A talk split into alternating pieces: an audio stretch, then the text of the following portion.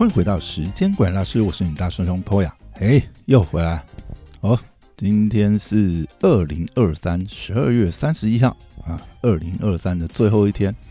那在这边就先预祝大家这个二零二四，哎，不是预祝啊，等一下就要了哈。二零二四新年快乐！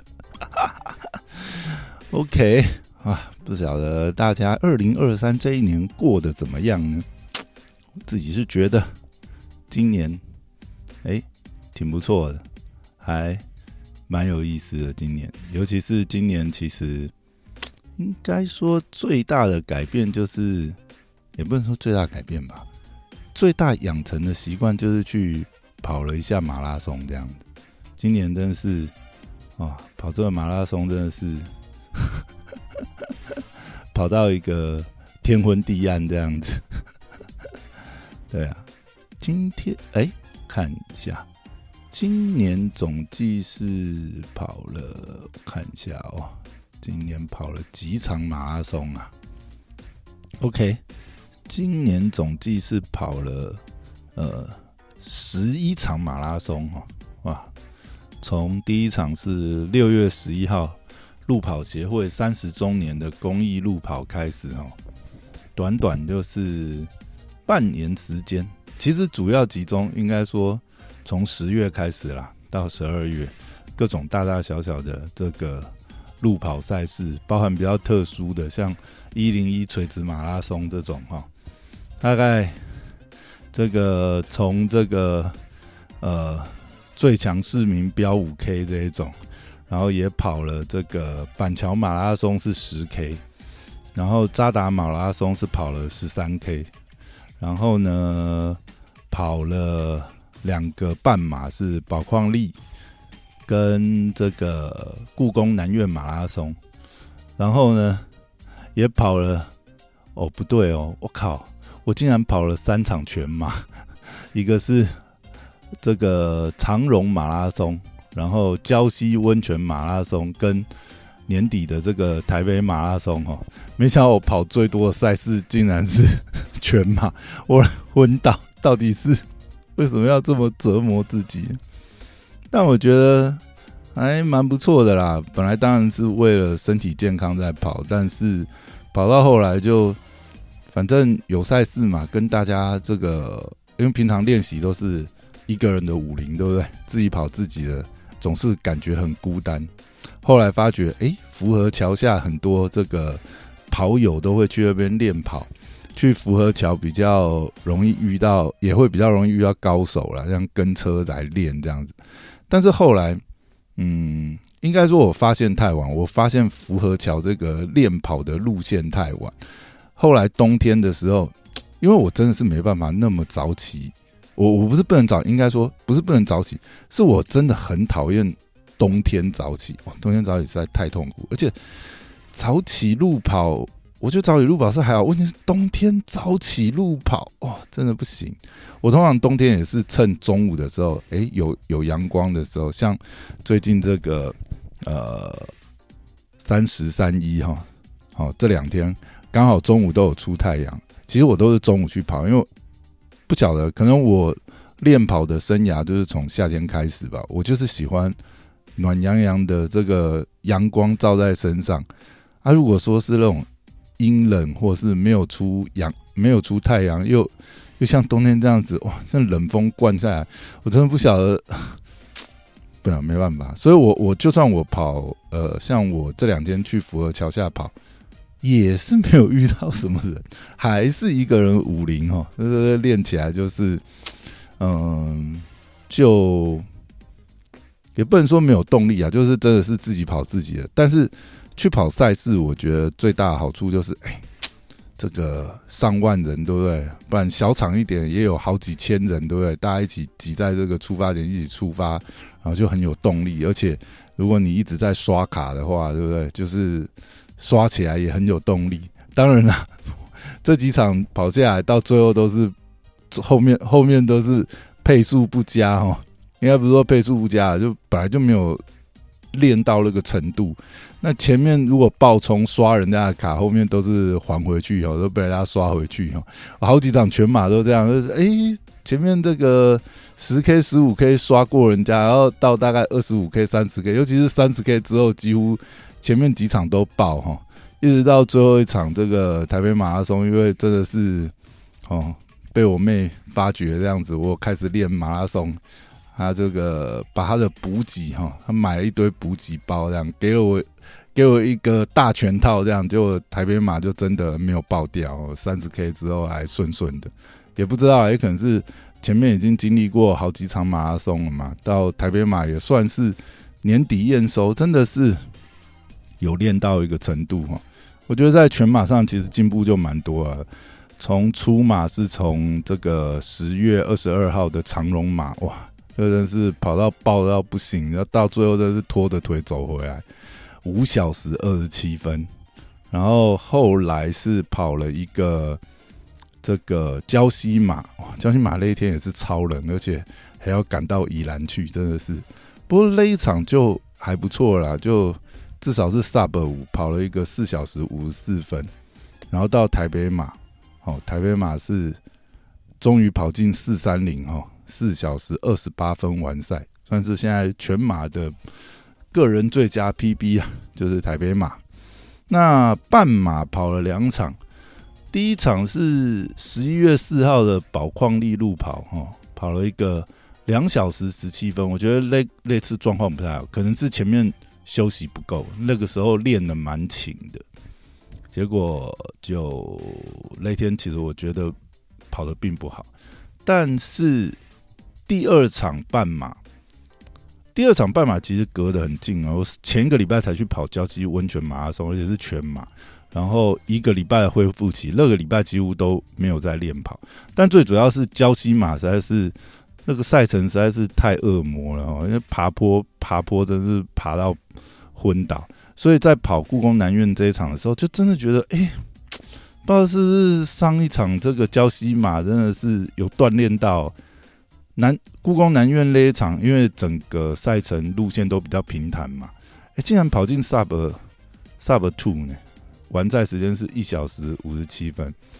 那有在跑马拉松的话，大概就知道半马跑进这个两小时内，也算是个蛮不错的里程碑啊。这大概是我现在最好的最好的一场这个成绩哈，等于是均速是跑。跑进这个呃破六，好破六分这样子，五分五十五秒哦，每小时的均速这样子，真的是呃每公里的均速啦，嘿，可以跑进五分五十五秒，就大概是我现在真的是觉得哎跑的最好的一场。那持续加油这样子，那还参加了几场，就算是比较是呃这个。短跑吧，短程的赛事哈，最强市民标五 K，好，这个之前第一次参加的时候是二十五分二十六秒，差一点跑进二十五分，有有点可惜。第二次参加就是目前的 PB 了，哦，那那一场是跟到一个嗯那个高雄马拉松，去年高雄马拉松女总一的车啊，他是我那一场的配速员，那配配的是。二十二分，哦，但是实在是跟不上。我记得那一天好像前两圈还有跟上他，后面真的是跟不上了。但是也可能就是因为有跟到这么快的车，哦，后面还是一直咬着，所以那一场是跑了一个二十三分五十二秒这样子。那均速的话就来到四七零，算是我现在五 K 的个人 PB。哦，这几场跑下来，真的觉得哎，还有在。成长进步的空间，所以希望吧，二零二四继续练下去。那如果说有什么期望的话，就希望说，当然还是看看呐。但我觉得搞不好生涯极限也可能就是二零二四，看有没有办法练练跑出生涯生涯的极限，可能差不多。因为再上去，我觉得真的很难了啊。希望半马就是，如果半马可以破百，哇！半马破百真的是，现在想想，哇，真的是高手了。然后这个全马可以 sub 四哦，这个这两个如果能够达成，或许就是总是给自己跑马拉松，虽然是跑身体健康嘛，还是对成绩上面有一些这个期望好了，这样子看有没有机会达到这样子的目标，就是等于是做一个国民跑者来讲，诶，市民跑者来讲，可以跑到一个呃，就是就是。既然都有要练的嘛，也是练出一点成绩来这样子。我觉得如果可以半马破百，然后全马破四，哇，就哎感觉真的是蛮厉害。而且跑起来的话，我想现在就是越来越觉得，就是也练到一个程度嘛。那现在就要开始就是要练肌力啊，练步幅啊，因为步频这些东西。初期大概已经到一个程度，现在就是送宽啊这些哦，主动送宽，然后这个落地的时候要快速这个拉大腿、松脚踝，对不对？利用一些姿势跑法哦，这些还有可以精进的地方，所以感觉呃，应该是不会像今年这样子，哇塞！这个每场去参赛，几乎是场场都在破 PB 哦，也蛮没没，因为前面这个可以进步的空间很大，接下来应该是进步的空间会越来越小，只是说，嗯，就当一个健身活动来讲的话，我觉得跑步真是蛮不错的，这是一个全身协调性哈，然后再加上这个要瘦就全身都会瘦这样子，可能再补一些重量吧，然后吃一些。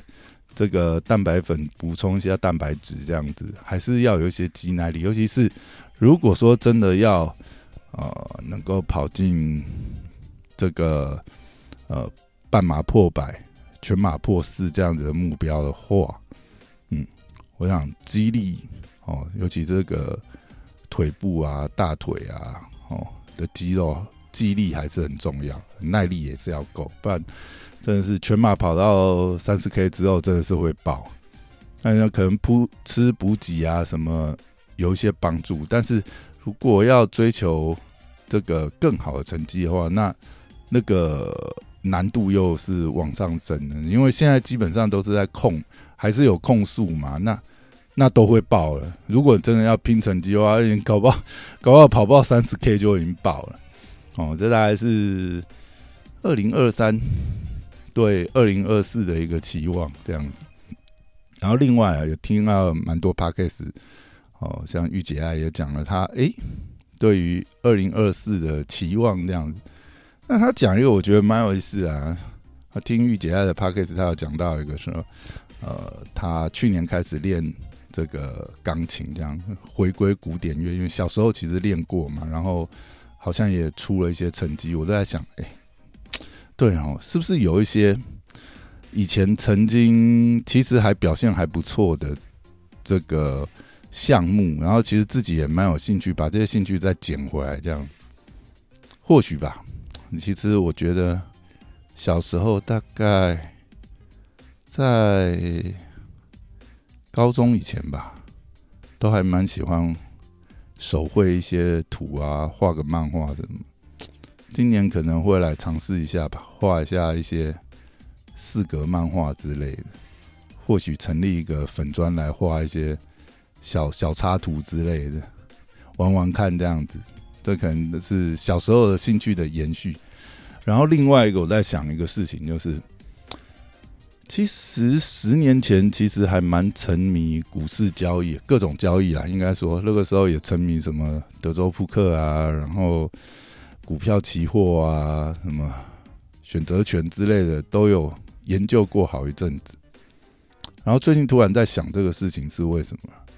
因为其实那个就是一个瘾吧。曾经有个好几年的时间都是沉迷在哦研究各种交易规则啊，然后各种这种交易的游戏哦去做一个 trade 这样。但过了那个热忱热头之后。我也觉得蛮奇怪的。现在想想，哎，那好像是呃，怎么讲？呃，好像是隔了一个人生这样。现在怎么怎么感觉好像是上一个轮回的自己在沉迷这些东西。但是最近刚好看到一本书哈，最近看到一本新书这样子，然后作者呢是当时就是同样一个时期踏入交易市场，然后曾经有一些交流的一个朋友，啊，现在身家好像破十亿了吧？就来想想，嗯，到底在干什么？同时期入市场的，对不对？人家这个都已经飞龙在天了，我到底在干什么？这样，哦，或许二零二四会认真开始做一些交易吧。嗯，不知道不知道在想什么，明明就是其实有掌握一些方法，啊因为其实认真讲，我做这些交易投资以来，到目前来总结算是是赚钱，我觉得这应该还算 OK 吧。因为我当然知道了，这个很多人的结算是赔钱的嘛。其实你已经挣报酬，如果你投资下来是挣报酬，其实八十二十，你已经打死八十趴的人了。老实讲是这样子的，对啊。那也不是说不卖就不赔啊，因为其实很多也是套了很久。这好像以前集数有讲过，我曾经航海王套了不知道两三年吧，后来莫名其妙翻转回来，但是我又。把它放掉，对不对？有很多莫名其妙的原因，自己也看不懂。那本来就是看不懂的东西，就赚不到。人家可能赚个五倍、十倍，你赚个两倍就下车了，其实也没什么好说的。对啊，其实真的要讲，哎，人生好像也蛮多这种投资的机会，自己放掉。哦，没没有说要像人家这个十亿嘛，我们有个两亿就好了，对不对？两亿就退休了。好了，二零二四开始认真做一点交易好了。然后另外突然想讲一个事情是，我觉得二零二三遇到蛮多呃蛮有意思的人的。然后呢，有一个事情我觉得想要跟大家分享一下，就是啊前阵子我也在社群跟这个朋友们询问啊，就是向神祈祷跟。向宇宙下订单有什么不一样啊？那很多人给我一些回答。那为什么会想要问这个事情，或者是想要探讨这个事情？是因为前阵子我碰到一个很年轻的创业家哈，他在跟我讲他的创业故事，然后他现在的项目的时候，我突然有点被他打动了。就他讲了很多东西，不知道怎么讲，就会让我觉得，其实当然啦，这。那出社会这么多年以来，也不乏有人跟我传教啊、传道啊之类的，各种各式各样都有。但我一直是一个无神论者。但是他的故事 真的让我觉得蛮神奇的。我是听了他很多，包含他这个刚出社会，可能二三四岁的时候吧，就曾经贷款。然后那个时候是创业，要做一些好像呃类似工具机啊相关的一些制造业的东西吧，结果赔了一大笔钱这样子，也可能是因为那样子啊，到到后面就走上不归路，因为不可能回去打工了嘛，打工也还不了债了，就继续创业下去。然后后来转型做另外的生意的时候，哇，又遇到一个坎这样子。整个连本带利又吐回去哦！我真的想想的话，我如果是他的话，人生遭遇过这种重变，我真的是我不知道还能不能爬起来。因为那种状况就变成是说，那当然我们都知道创业也是很有风险嘛。但是，呃，就是你也你也很努力，但是你就是因为一些非你自己所能控制的原因，然后呃失败了也好，或怎么样。啊，当然从中也会学习到一些教训啊，学习到一些经验。但问题是，从零爬起来，对我觉得对任何人来讲都是蛮困难的事情啊。甚至很多时候你不是从零开始，你是因为前一段的失败，你是从负债开始，你是负很多个零开始这样子，然后要再爬起来，而且你不是跌倒一次哦。以如果以这位这个年轻的创业家的故事经历来讲的话，他不是跌倒一次，他跌倒至少两次，现在还在爬起来的过程中。但我不晓得他现在是不是还处于这个负很多零的状态啊？但是，我就听完他的故事以后，然后他刚好是一个基督徒，那我就很有兴趣啊，问了他一些，诶，他到底怎么走过来的？那当然，他也跟我分享一下他靠着信仰撑过来的一些过程。那就让我好了，那可能就是受受了他的故事的影响，我就想说尝试一下。好，这个也不要这个太过随遇而安嘛，哈。偶尔呢，跟宇宙下下订单这样子。哦，那自从跟他接触之后呢，我也尝试就是。照他的这个哦，他的做法可能是跟神祈祷了。那我的做法呢，就是因为我还是没有特别的信仰嘛，那我就是跟宇宙下订单这样。那其实还蛮有意思的，我觉得，嗯，我不知道是不是这个宇宙之中有一些冥冥的这个力量啊，还是怎么样。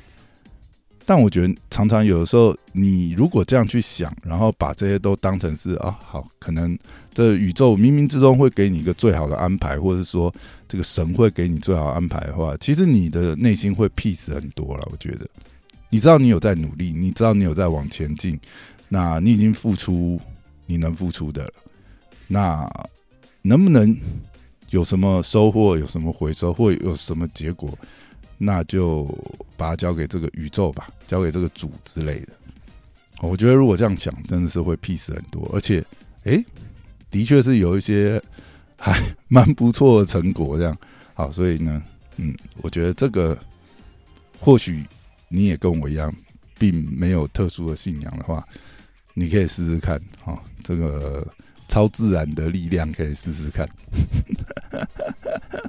我觉得这个也是蛮有意思的。二零二四，我可能也是会，哎，尝试一下，多跟宇宙下一下订单，这样子，看呢会不会有一些比较好的成果。这样，那另外我有一个感受啊，就是，其实我们常常会遇到这种呃，正在呃努力创业、创业成功的人就不讲了，因为已经成功的人通常他已经到一个轨道了嘛，那也不见得呃。